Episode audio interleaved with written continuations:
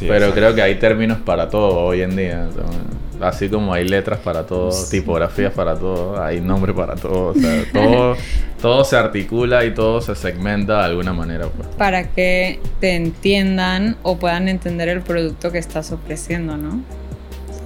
También, y siento que como los nichos se crean, también como la, el las comunidades se sienten más identificadas con una o con otra, entonces especificarlo a veces conlleva toda esa vaina, pues. O sea, que hay que tener un nombre, pues, porque si, o sea, yo creo que todo entra en algún círculo de algo, todo entra, todo se puede clasificar, pues, de alguna forma. Un nombre y un estilo y una tipografía y un color. bueno, vamos a dejar de hablar un poco la paja y vamos a, a presentar a Cami. Cami, gracias por recibirnos en Panicanela, aquí en esta bóveda. La bóveda creativa. es una bóveda histórica, además, ¿no? Que me contabas que cómo es que es la historia de esta bóveda. Estamos en el Panicanela, en el Centro de Innovación, y aquí funcionaba la base militar del Fort Clayton. Y aquí en el espacio que estamos era la bóveda donde se guardaba el armamento de, de, la, de la base. Entonces, esto era.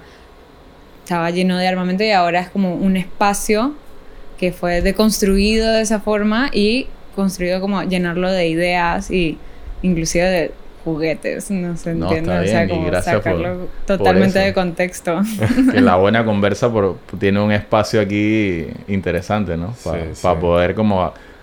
No sé si si aislarse es la palabra correcta, pero sí, como que te aíslas como que todo lo que el ruido que está pasando afuera y te metes te aíslas y te, y te conectas, ¿no? Porque aquí estamos conectando los tres muy específicamente. Y nada, yo creo que la buena conversa también eh, a partir de lo que hemos también invitado como eres la primera mujer también. Sí, me di cuenta. yo dije, oye, esos chicos, y lo venía pensando, yo dije, ya lo seguí y dice, oye, los chicos no han entrevistado a ninguna mujer y justo me escribiste y dije, me cayeron la boca. y bueno, oh. gracias que nos recibieron con un buen café. Oye, con gusto. a la orden. Es un, un excelente episodio para empezar. Qué bueno, qué bueno. Y creo que a partir de todo esto, no quiero, no quiero dejar por, por sentado que la gente te conozca porque quiero que también te escuchen de tu propia voz. ¿A qué te dedicas? ¿Qué estás haciendo actualmente? ¿Y por qué te gusta lo que haces? Bueno, para los que no me conocen, mi nombre es Camila Borrero. Soy diseñadora industrial de profesión y letrista y rotulista tradicional eh, como oficio lo que practico, pues.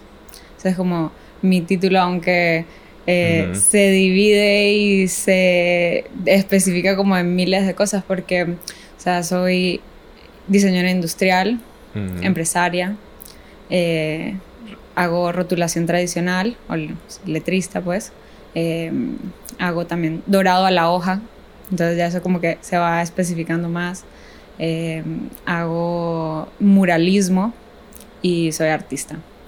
Entonces tuve como una lucha muy grande cuando estaba terminando mi carrera y como que sentía que tenía que elegir un camino. Dice, ok, no puedo ser todo, no puedo eh, ser barista o ser empresaria o tengo como que elegir un camino y especializarme en eso para ser buena en lo que hago, ¿no? Porque yo no, no me conformo fácilmente y lo que hago es como, si lo voy a hacer, tengo que hacerlo bien. O sea, no lo voy a hacer así por encima.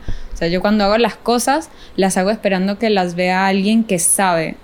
Y que esa persona que sabe de lo que hablo, de lo que hago, se dé cuenta del buen trabajo que es. Mm, no lo hago tanto para alguien que está como fuera del contexto y que quizás algo que no es tan bueno le parece muy bueno. Entonces, como que siempre trato de, de pintar o de hacer todo lo que hago para los ojos que realmente saben o conocen o estudian lo que, lo que hacen. no me conformo fácilmente.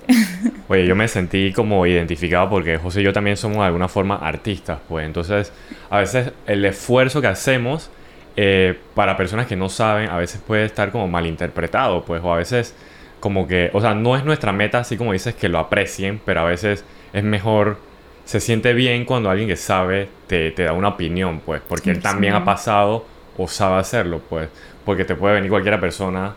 Casualmente hoy estaba hablando con otra persona de actuación, ¿no? ¿Sabes? Yo puedo ir a donde José, yo sin saber de actuación, ah, ¿por qué no haces esto y esto y esto? Es fácil, es muy fácil y es hasta irrespetuoso. Pues yo creo que esa es la cosa del, del arte en Panamá. O sea, y, y como te digo que lo que estabas diciendo al principio de que tienes tantas, como tantos títulos. Títulos, es algo muy de Panamá. No sé por qué, siento que es algo que pasa mucho como en, en esto que nos dedicamos, como a la industria creativa. Sí. Porque como que no te puedes dedicar a una cosa. Sí. No, no, yo creo que hay bueno, estamos viviendo como en una, en una, en una época en donde hay muchos espacios vacíos. O sea, así lo veo yo, pues. ok. Sí están los espacios, pero muchas veces no está como que alguien que genere algo dentro de esos espacios. Que lo mueva. Que lo mueva, o sea, que lo, que lo explote o lo exprima dizque, al máximo. Y estando eh, obviamente en un país que recibimos muchas personas de todos lados, que nuestra propia identidad o ADN está mezclada por todos lados. como, como, como obvio, o sea, yo siempre he hecho el chiste, dije, man, o sea, yo tengo José Cho, pero, pero al final dije, mi genética es bien rara, pues. Porque hay un poco de chombo, un poco de chino, un poco de todo. Entonces, al final todo eso, toda esa identidad, tratamos de identificarla por medio de nuestros logros o nuestras capacidades. Y por eso yo siento que los títulos Mm. a veces resultan ser como nuestra carta para conseguir un puesto en el espacio que vemos vacío Sí. y que pretendemos con lo que hacemos rellenarlo con algo. O sea, no tiene que ser lo mejor, porque hay, hay, hay gente también que se afana por buscar lo mejor y eso está bien porque eso, no creo que como todos los artistas siempre buscamos siempre mejorar nuestro, nuestro rubro de lo que hacemos. Sí. Pero, pero indistintamente creo que aquí en Panamá estamos como en desarrollo. Sí. Y es un constante desarrollo y es un constante ir y venir. Y no sé si tú te has visto en la en la en el espacio este de, de ver cómo te ganas un espacio o cómo ganas un poco de respeto dentro del, del gremio, del rubro, de lo que te dedicas, como mujer Sí. y como, como obviamente artista joven, pues porque todos somos aquí jóvenes, yo creo. Bueno, No, creo que primero como que las acciones dicen más que las palabras en, en cuestión de como de lo que hago. Porque yo puedo decir yo hago esto, yo hago aquello, tal, tal. Pero se tiene que ver realmente, o sea, como que no te voy a decir que soy la mejor porque hay gente que tiene muchísimos más años haciéndolo, o sea, esto es como una cosa de aprender y nunca acabar, entonces como que ahí va tu como las ansias que tienes como de aprender y de aprender nuevas cosas y aplicar nuevas. Y entonces yo allá en Argentina fue que encontré como que me realmente yo digo como que las letras me encontraron a mí. no yo Ajá. fui que las busqué a ellas, como que me llamó mucho la atención la como el arte vernacular en Argentina, o sea, todo lo que son los carteles clásicos súper viejos y que todavía están ahí parados y yo decía, es que oye, en Panamá ¿qué hay así? Entonces, como que te acuerdas de los Diablos Rojos, te acuerdas de los paseos por la central, te acuerdas de los carteles de los carnavales yendo eh, al Al interior. sí, sí. Y entonces dices, mira, o sea, sí hay gente que lo hace, sí todavía se ve como que hay producción, eh, no sé, no, no siento que sea como un, un arte o como un oficio eh, que esté como en, en descenso, porque todavía, o sea, como que para mí ya descendió todo lo que podía descender y a partir de ahora como que la gente empieza a buscar como ese, no saben quizás cómo llamarlo, ya se les olvidó como ese vintage o como que se vea, se vea como de fonda, entonces eh, como que es un poco hacerlo y mientras lo haces, conectar con la gente, explicarles, como que te acuerdas que antes de que eh, hubiese una imprenta y todo se cortaba en vinilo, venía un señor y te lo pintaba a mano y se sentaba ahí con la escalera todo el día y lo pintaba. Y es que nunca se me había ocurrido, pero en realidad es así y no fue hace tanto tiempo. Entonces, eh, como mi misión, del, del- mi, mi visión y mi misión aquí es poder rescatar esa tradición. porque pienso dónde están los letristas jóvenes, dónde está la gente que está aprendiendo el oficio, dónde están los chicos que se interesan. Entonces como que no los veo tanto y digo, bueno, mm, quizás no se han dado cuenta, quizás los maestros mm, como que les cuesta un poco como compartir los secretos o o como que son visiones así, pero dentro de lo que he aprendido, por lo menos en la comunidad internacional, es que entre más abierto eres, más comunidad generas, más fuerza ganas, o sea, más fácil es eh, que poder traer los materiales que necesitas especializados, más gente sabe de lo que hablas eh, y empiezas a generar como una, ¿cómo se dice? Como, como una sinergia a tu alrededor en el que las cosas empiezan a fluir y dice, a mí me haces este trabajo. dice, bueno, mm, mira, yo no te lo puedo hacer porque no es como a lo que me dedico, porque yo quiero expresarme artísticamente, pero a lo mejor John que pinta no sé dónde te lo puede hacer, porque no te pasa el contacto. Entonces como que parte de esto es poder hacer como un directorio o juntar a los letristas, decir, chicos, ¿qué están haciendo?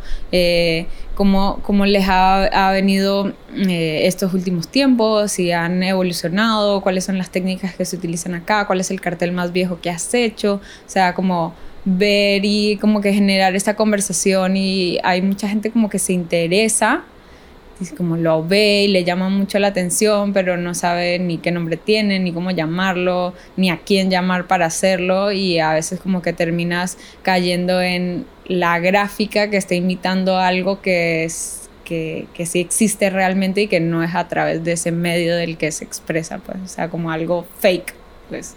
Oye, es bien, es bien interesante porque lo que eh, a lo que te dedicas se puede decir que es bastante no voy a decir nicho, pero es algo que quizás no... Dilo, es nicho. Es un, es un, nicho, bien nicho ya casi al final, pues, del camino. De quizás una rama de, del diseño, del diseño como tal, pues. Eh, ¿Cómo te digo? Que yo creo que el que no estudió diseño no sabe que eso existe. Y menos la gente de la calle, pero, pero es como dices, que eso siempre ha existido, pues. Es hacer, trabajar con las letras, con como las tipografías, los estilos, los colores eso siempre ha existido y es, creo que está en, como en todas las culturas, pues. Y en Panamá como que e, es, es, es interesante como dices que en verdad hay una comunidad que se dedica a eso, pues. es como... O sea, hay cosas que no hemos visto y lo que sea que pensemos, si, si, si hay un grupo haciéndolo, pues. Yo no sé cómo...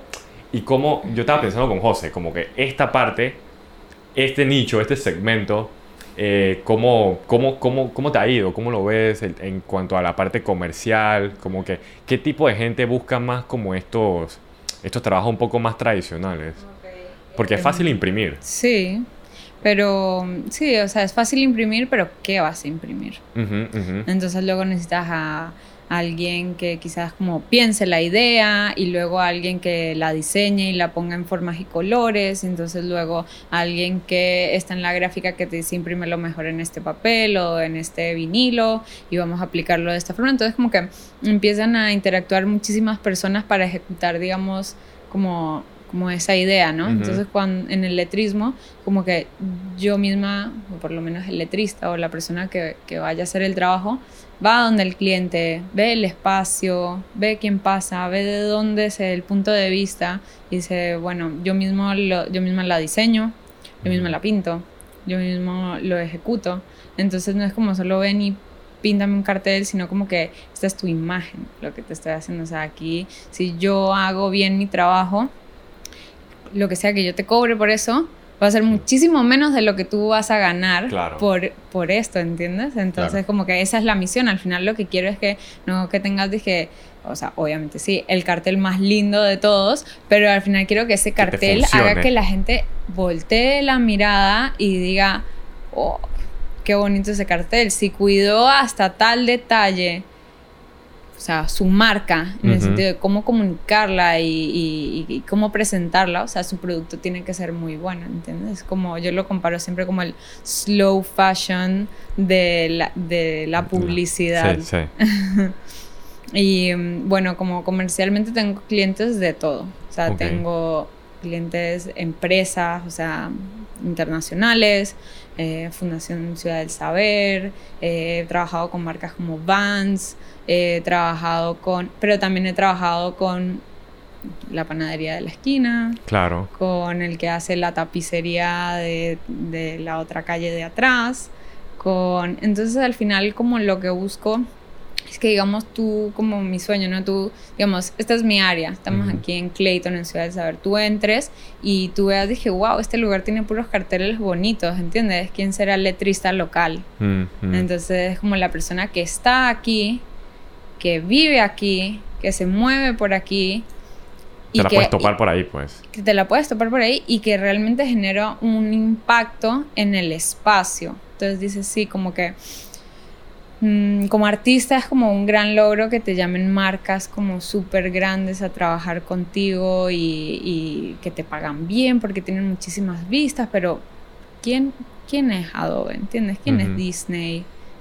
¿Quiénes son esas personas? No, no las conozco porque sentimos como más orgullo en exportar o como que, o sea, como que sacar algo tan afuera y porque no sentimos eso mismo cuando alguien que es tan cercano a ti, que lo ves todos los días, quiere tener algo tuyo, quiere compartirlo, quiere que su lugar se vea súper, o sea, como que para mí es súper importante eso del, del, letrista local, o sea, como que le gusta que el lugar en donde vive tenga letreros cool, porque a mí no me gusta andar por ahí por la calle y un letrero todo desteñido que lleva tantos años al sol y ya se rasgó la lona y en verdad antes decía peluquería y ahora no dice nada, sino que es como una basura ahí colgando que nadie nunca se tomó el trabajo ni siquiera de quitarlo, ¿entiendes? O sea, como que ni siquiera envejece con gracia, como tú ves unos carteles que dicen, uh, ese, ese local tiene toda la vida y yo me acuerdo que yo iba cuando era chiquita y tú vas hoy y todavía puedes leer, dice zapatería, se ve clarísimo, quizás está un poco desteñido, ¿no? Porque el sol y, el clima aquí en Panamá es bien fuerte, sí, sí. pero envejece con gracia, cumple su propósito, o sea, el que sabe que quiere algo de calidad y que le dure, lo tienes que pintar a mano porque nada más te va a dar esa, esa durabilidad y y ese también como ese calor, ¿no? Como ese calor humano el en el toque, que... el toque, el toque humano. Exacto, o sea, como que alguien vea algo que otra persona hizo, que estuvo, dice, wow, para, para hacer, bueno, yo, que lo veo como tan, tan de cerca, ¿no? Dice, uy, ¿cuántas, ¿cuántas horas estuvo esa persona ahí pintando? Dije, la sombra y la rayita que está ahí o lo que sea, entonces es como como ya meterse muy, muy en el nicho, pero es ese como darse la vuelta o como que vas caminando y dices, wow, qué chévere eso, ¿no? Como que qué bueno ese cartel o, qué expresión de esas letras, no sé, creo que más difícilmente pasa, dices como, ah, qué buena impresión. Yo creo que nadie dice eso. qué, buen plotter. ahora, que, ahora que dices eso como, como en comparación, pues, porque a lo que nosotros nos dedicamos, obvio es como también el tema de más digital. O sea, todo lo que estamos ahorita grabando, todo es digital, necesitamos ese, esas herramientas actualizadas para poder hacer un trabajo íntegro. ¿Ok? Pero, comparativamente, viendo como esa, como esa, esa, no sé si ese cariño a lo, a lo vintage o ese cariño a lo, a lo hecho a mano. O sea, no sé, es que imagínate, dije, yo salgo a, a tomarte una sesión de fotos con cámara de rollo, pues. O sea, más o menos, o sea, más o menos sería, sería ese, ese feeling de, de, de, o bueno, potencial cliente que me diga, que yo valoro tu, trabajo, dale, yo te voy a tomar una, yo te voy a pagar porque tú me tomas una foto con, rollo, pues, en, en, en, film. Y, y, y, todo lo que eso conlleva, obvio, porque todo lo que ahora tú puedes instantáneamente mostrar con el rollo, tú tienes que aguantarte y decir, dije, bueno, déjame revelarlo, y tienes que confiar muchas veces. Entonces creo que el letrista también tiene esa, esa misma presión de su lado. Bueno, como ahí que... como que los puristas y los no tan puristas, como que en qué punto te encuentras tú ahí lo decides.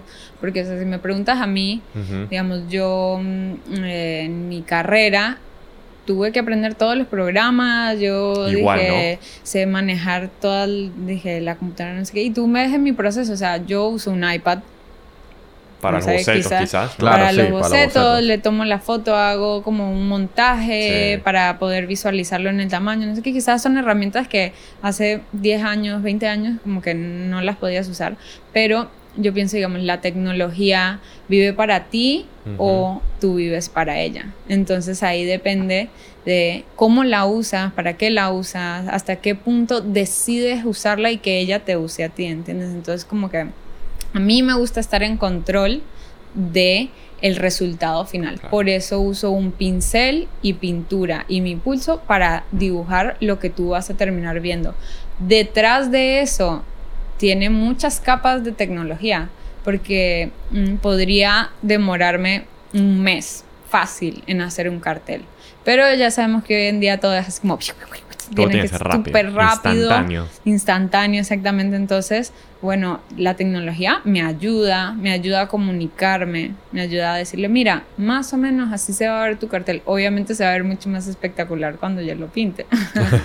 y a veces la gente, o sea, como que me ha costado, me cuesta hoy en día cuando trabajo con un cliente que no me conoce, mm. Como ganarme su confianza. O sea, primero me escriben y me dicen, wow, me encanta lo que haces, quiero que me hagas esto. Entonces yo le digo, listo, vamos a hacerlo así, así, así. Dice, ay, no sé, dije, dije, si ese color o si ese estilo, no sé qué. Yo dije, oye, tú haz lo que tú mejor haces, que es, no sé, lo que sea, vender ropa, hacer café, lo que sea.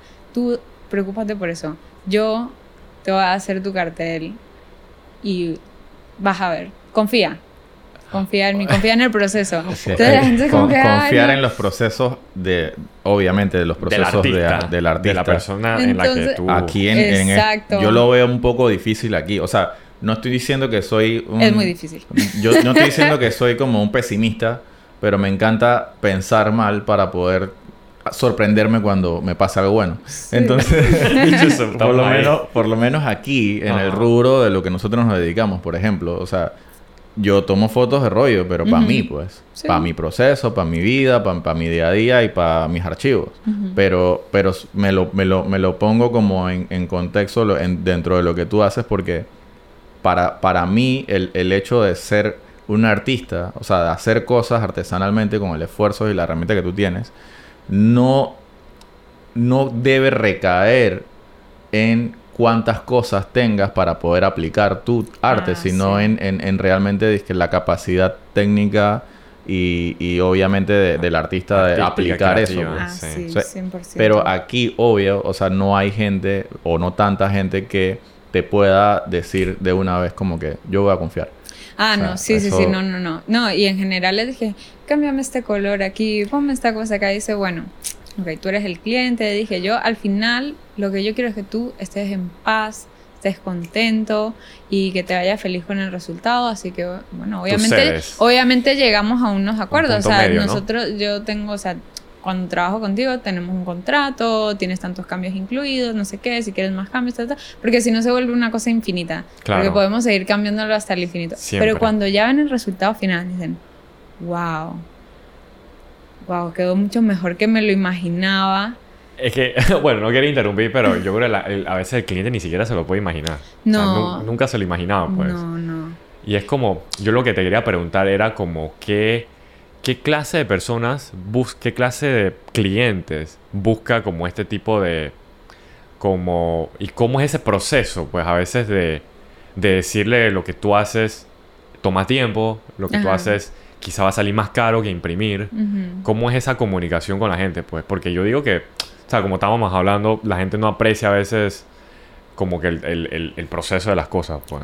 Sí, como yo soy tan multifacética, le, le, agregas como un nivel más de complejidad en la comunicación, porque la persona normalmente llega con un problema y con una ya solución en su cabeza. Dice, tengo este, ah, exacto, tengo esta situación, quiero que me ponga sí hay en esta pared. le digo, bueno, ok, si tu problema es este, quizás tu solución es no en esa pared, sino como un cartel que esté en la calle. No sé, ¿entiendes? como que yo analizo la situación y propongo, digo, te propongo en vez de un cartel un mural. En vez de un mural, mejor un cartel. Mm, en vez de eh, solo toda una pared, hagamos una cosa chiquita en esta pared, una cosa en tu puerta, una cosa acá, una cosa acá, y así vas a tener como como algo más completo, lo que sea. Entonces, como que en cada situación es, es distinta. Creo que hay mucha gente que lo asocia el hecho de, de tú recomendarle una solución diferente a lo que ellos ya vienen como predispuestos, creo que lo asocian con este man me quiere cobrar más. Ah. hacer. Entonces, Puede ser. eh, y- y no, me, me ha pasado que yo digo, ok, mira, no es que, ¿sabes? Tengo que hacer el, el disclaimer, es que no es que te quiera cobrar más, pero lo que me estás pidiendo saldría mucho mejor si lo hiciéramos de De esta tal manera. Y es que esa, eso cae porque, o sea, no es culpa del cliente, sino que la, no todo el mundo conoce las posibilidades que se pueden hacer. Pues, Como, por ejemplo, un mural, eso es algo que la gente nunca piensa para hacer algo, pues, como un tipo de publicidad, un tipo de algo que exprese algo, la gente quizás, la persona común, incluyéndome a veces, como el mural es como un espacio para un arte, no, es, no tiene ni un valor comercial, digamos, para alguien común. Bueno, o Eh, sea, en eh. principio, em, antes de que existieran como los billboards, o sea, los digitales, sí. eran murales lo que se pintaban. Cosas así. O sea, como que hubo, o sea, en las ciudades lo que más se veían eran murales comerciales, Coca-Cola, cigarrillos, jabón, compre esto, compre aquello. Entonces como que sí tenían un valor comercial. Una vez que se empezaron a imprimir y que era, o sea, que imprimías un metro cuadrado en tres en un minuto, obviamente como que ya se volvió Se otra cosa. industrializó, pues. Se industrializó y entonces ese, ese como tiempo y dedicación y lo que entonces se transformó en, en otra cosa, como en arte. en- De hecho, es en las abarroterías o en las tiendas de, de- de locales comerciales pequeños en los barrios, tú veías a Ah, sí, artistas, eran pintores pintados, y sí. eran... Sí. Y Eran, oye, ¿sabes? esas personas que no son famosas para nada, pero tenían como una, una calidad de su, de su trabajo, ¿sabes? No Claro, son... replicaban los logos Igualito. igualito, Igualito, o sea, sí. eso eso tiene un valor. Esas pues. son técnicas ancestrales, o sea, yo de lo que hago, yo, yo no me he inventado nada. Claro. O sea, yo todo lo estudié, todo lo investigué, todo, o sea, me, me comuniqué con gente del mundo, hice preguntas, o sea, en el, en el sentido hasta que los, ras- o sea, como que nos encontramos. Claro. Norma- antes de la pandemia nos encontramos una, o, o sea, como a nivel más grande, una vez al año, los letristas del mundo en una Wow. ciudad en donde algún otro letrista invitaba. Eh, en el 2018 fue en Japón, Ujú. a esa no pude ir. Pero el año siguiente es, ajá. me fui a Portugal y los conocí a todos. O sea, había gente de Australia, de Francia, de Alemania, de Estados Unidos, de Inglaterra, de Irlanda, o sea, de, de todos lados, España, Francia. Sí, creo que y también eso, lo que veo en la cultura, por lo menos asiática, China o Japón, todo eso, o sea, la tipografía y, los trabajos a mano sí. es algo que sí es, ya viene como culturalmente muy arraigado y muy valorado. Pues que, que acá, por lo menos en Occidente, sí hemos visto como que ese, esa apreciación de las, de las letristas o las tipografías Sí. pero ha pasado como no sé si desapercibido o se ha digitalizado muy rápido todo o, o como nuestra visión del arte eh, lo hemos encajetado más en la televisión. Somos, somos una generación de pantallas. Sí. O Sí. sea, somos una generación de multipantallas ahora con los Sí. pelados que están creciendo, obviamente. Y todo lo que consumimos o todo lo que vemos referenciado viene a través de una pantalla. Entonces creo que lo que tú haces tiene un valor mucho más significativo en el hecho de que lo puedes, tienes que ir a verlo. O sea, no, Claro. no es que lo puedes, ¿sabes? Sí se puede digitalizar, pero tiene un valor mucho más agregado el venir al café, el ver los- las letras, el ver las sombras, el ver cómo el brillo, el de- tamaño, pues. el brillo, las dimensiones, más, o sea, Las el efecto que, que, que tiene esa tipografía o ese ¿Y letrero ¿Tú ahí. sabes por qué? ¿Sabes por qué? Porque hay una gran diferencia entre estar en un... O sea, hay gente hay gente, ¿no? Pero estar en un escritorio, dices, hola, quiero un cartel para mi café. Entonces, una persona en otro lado, en una oficina, quién sabe en dónde, quizás no le gusta ni su trabajo, quizás no le gusta ni su oficina, quizás el monitor está chiquito, yo qué sé. Entonces, esa persona es la que, sin siquiera haber visto tu, tu local, como que te genera esa solución. Entonces, ¿qué pasa? El letrista va hasta allí, inclusive habla contigo. Cuando está pintando, como que ve lo que está pasando en, el, en la situación y, y, en toda la cuestión. Entonces, em, como que adquiere otro nivel en el sentido de que la dimensión y una persona que lo ha hecho tantas veces, o sea, ha ido a tantos lugares, se ha montado en escaleras, los ha visto de lejos, los ha visto de cerca, o sea, tiene esa, ya como esa percepción y entonces sabe que él tiene que ser de este tamaño, o sea, está ahí en vivo con el tamaño de la letra real, no es que, ok, la pongo aquí en el Illustrator y le ponemos print y lo dije, uy, quedó gigante o esto se ve chiquito. Entonces como que las dimensiones, los colores, las formas, como que es difícil visualizarlas en su escala real o en su tamaño real cuando, o sea, cuando, cuando estás en una pantalla, por ejemplo. Entonces eso para mí como que tiene un, un valor ya, o sea, y, y, se ve como el alma o el, la personalidad de la persona que la pintó cuando tú dices, dije, bueno, esta persona movió la brocha de esta forma y se puso viejo e inclusive empiezan a verse como como las, los brochazos porque se empieza como a desvanecer la pintura, Ajá, se ven las capas.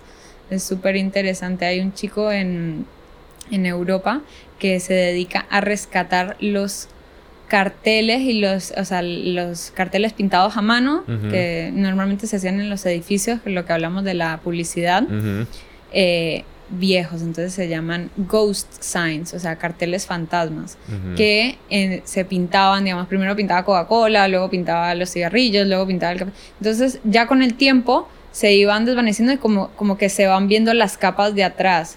Y entonces este chico hace una investigación, busca fotos de referencia, no sé qué, en la computadora reconstruye los carteles y luego a través del mapping, en, cuando se hace de noche, los vuelve a la vida. Entonces como que, como que aparece en el edificio ese cartel de 1920, 1930, como que lo que es el ejercicio es como de rescatar la historia y no como borrarla y hacer algo nuevo, sino como que ir creciendo con ella, como apreciarla y decir, bueno, hoy en día con las posibilidades que tenemos podemos utilizar la tecnología o los procesos ancestrales y lo podemos mezclar para generar esta nueva, algo nuevo, o sea, algo nuevo de calidad, de corazón.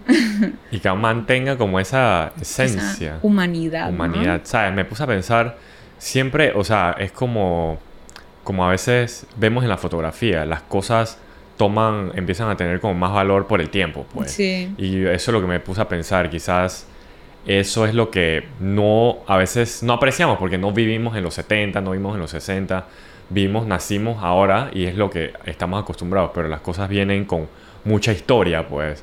Y eso creo que es algo bonito, ya no estamos yendo como por otro lado, la cosa es como que la gente también en general tenga como una apreciación, o sea, no tiene que ni respetar ni eso, pero entender que todo tiene un, un trabajo, un esfuerzo, alguien lo está haciendo, pues. Sí. Pero a veces me siento como ir contra la corriente, ¿sabes? Porque es como, es como que el tiempo viene hacia mí y me actualiza un montón de cosas y yo voy en contra del tiempo rescatando lo que lo que lo que la ola de la de las actualizaciones va devorando. entonces obviamente es como que ver la ola que va llevándose todo y tú querer como proteger cosas para preservar para guardar. Y es ir contra también porque mira digamos este chico utiliza toda la tecnología claro.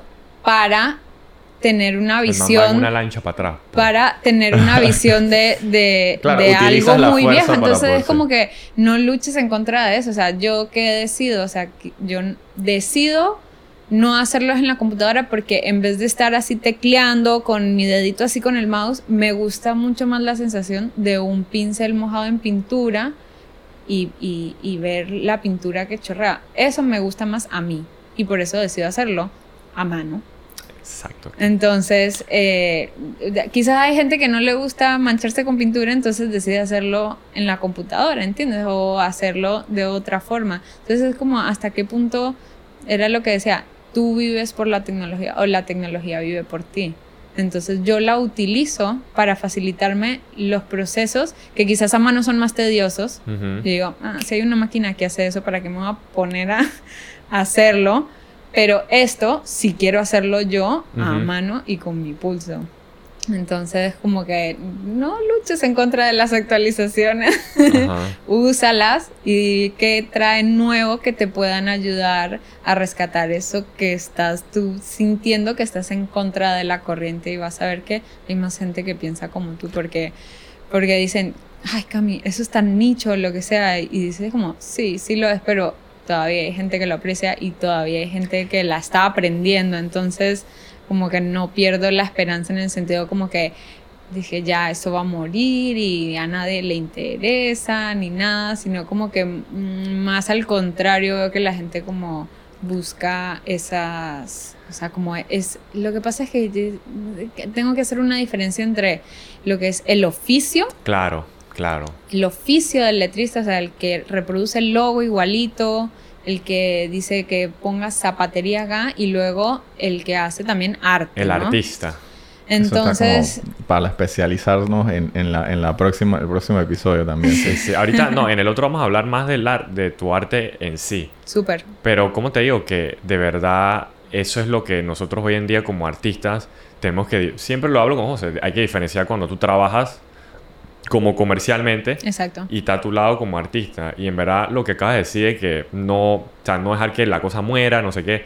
Yo lo veo también en el sentido de que el que, el, que se sienta identificado, el que tiene como esa afinidad con esa arte, van a ser pocos, pues porque cada vez tenemos como más cosas que explorar y entonces es bonito que el que lo encuentra, lo encontró y lo pueda hacer. Siempre. Eso es lo más bonito, porque hay gente que, digamos, pasa la vida haciendo arte, pero nunca encontró como su arte, pues. Mm. Y entonces es bonito como escucho gente que en lo tuyo y, y, es lo más nicho que hay y es, eso es bonito, pues lo encontraste, pues. no, yo no, yo no lo encontré, él me encontró, a mí. Y hay gente que nadie lo encuentra en su arte. Está bien. Te lo juro, man, te lo juro. Yo estaba, estaba volviendo a la universidad, me acuerdo. Caminando por Buenos Aires. Uy venía con un hambre mediodía, yo dije, va, voy a mi casa a cocinar, no sé qué, ta, ta, iba caminando así rapidísimo y de repente como que paso y había un viejito en una vitrina haciendo así, es que con el pincel así, pintando la cosilla, y hice así como, dije, y como que, bueno, seguir con mi idea, lo que sea, y hice así como un freno en seco y dije, te encontró. O sea, fue el momento, ¿no? Tengo que ir y preguntarle algo porque si no, ¿cuándo lo voy a hacer? Y entonces me quedé ahí mirándolo y le hago así por la ventana y es que... Lo interrumpiste. Sí, es que puedo interrumpirte. Dije, dije, espérate, déjame terminar de hacer la S y ya te, y ya te, te responde. Entonces como que el man así como que termina de hacer la pintura y dije, hola, es que vi que estabas pintando esto y bueno, ¿qué pincel estás usando? ¿Cuál es la pintura? ¿Qué estás usando? No sé qué, cómo limpias el vidrio, no sé qué. Le empecé a hacer un montón de preguntas y dije, wow, dije, de verdad, el man estaba tan feliz. O sea, yo no te puedo explicar, menos que una persona joven que se tomó el momento, dije, de, de, detenerse y de preguntarme y ya no hay mucha gente que se, que, que, se pregunten estas cosas y dije, no, es que tengo que, voy a hacer mi primer cartel y entonces no sé bien cómo hacerlo, lo que sea, y man dije, man, mira, este es mi número, tú cuando tengas alguna pregunta tú me llamas, yo te digo, tienes que ir a tal calle, comprar tal pincel con esta pintura no sé qué, usar los colores del más oscuro al más claro, no sé qué, ta, ta, ta, ta, me dio así como cinco tips y yo dije, gracias señor Álvarez, lo voy a hacer, lo voy a hacer orgulloso. Todavía le hablo por Facebook a veces, dice que mire lo que pinté y él dice que wow, qué pretty, es que bueno, yo ya estoy retirado, no sé qué.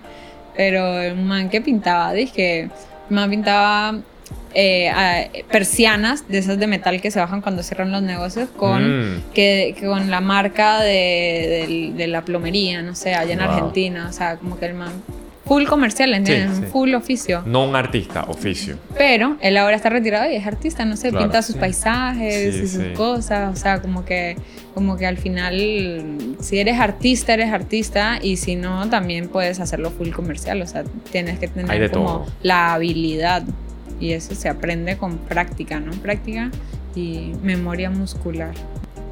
Eso es súper bonito porque esos, esos esos momentos que tú dices que te, te encuentra tu arte, como que eh, es bonito cuando pasa para todo artista. Y yo creo que a veces nos como que nos perdemos mucho en lo comercial. Nos perdemos quizás es fácil perderse en lo comercial, pues. Pero bueno, esa es como esa es como la pequeña reflexión. No, pues me parece a mí que por ejemplo, lo que todo lo que hemos hablado creo que puedo resumir en que has podido conectar, que es lo más importante, pienso que todo artista has podido conectar ese universo de capacidades que tú tienes y trabajas en tu café, tienes tú misma ilustras y decoras tus murales, sigues trabajando, administrando, sigues, sigues gestionando tus, tus murales, sigues trabajando tu arte, entonces de alguna manera todo va como en paralelo y todo lo puedes de alguna forma cruzar en algún momento y eso yo lo admiro bastante porque un artista aquí en Panamá que haga eso y que logre por lo menos ser sostenible económicamente hacerlo es para mí es de gran valor así que gracias por, por recibirnos nuevamente y tener esta buena conversa este con nosotros. Sí, este primer episodio y ser la primera mujer. Qué chévere, qué chévere.